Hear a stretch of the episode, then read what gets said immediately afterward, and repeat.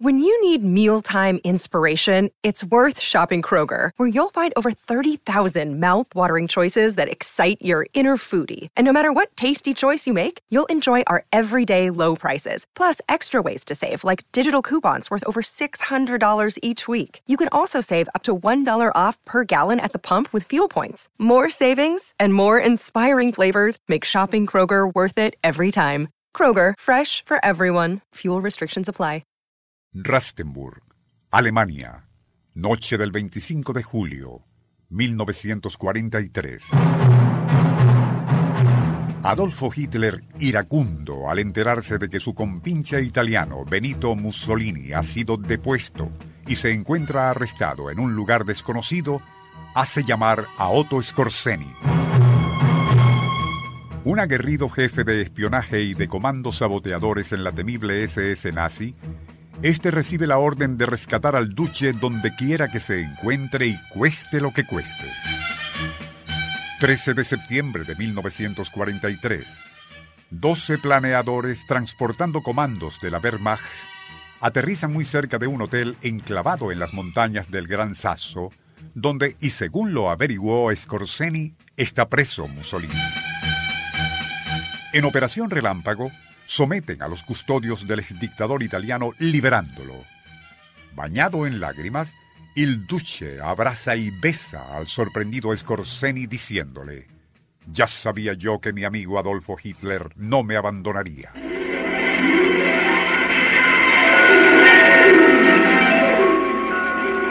Nuestro insólito universo. Cinco minutos recorriendo nuestro mundo sorprendente.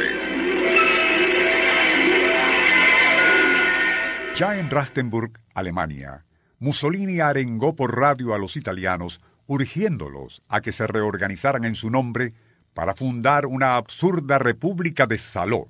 Pero la verdad es que había hecho aquella arenga solo para complacer a Hitler, pues ya para entonces el otrora prepotente y temido hombre fuerte italiano no tenía espíritu para luchar.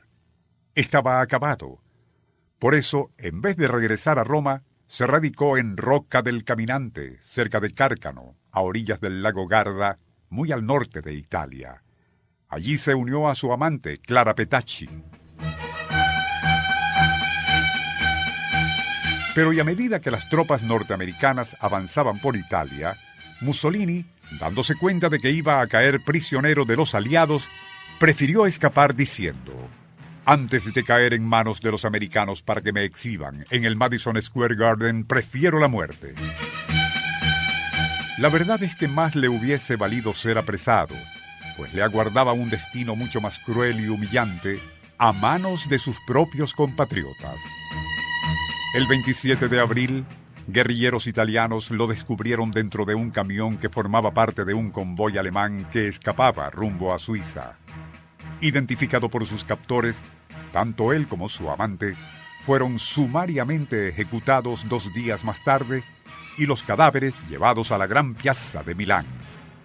Colgados como cerdos por los talones, aquellos cuerpos quedaron a merced del populacho, el mismo que delirante y enardecido por sus proclamas le aplaudía y adulaba.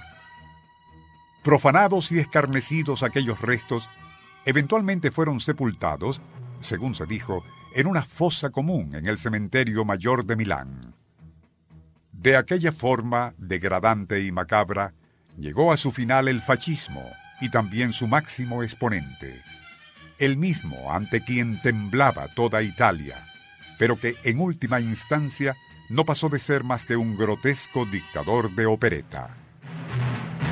Otto Scorseni, por su parte, recibió la Cruz de Hierro como premio por su hazaña, y posteriormente su nombre se convirtió en sinónimo de terrorismo, no solo para los enemigos del nazismo, sino para sus propios compatriotas alemanes.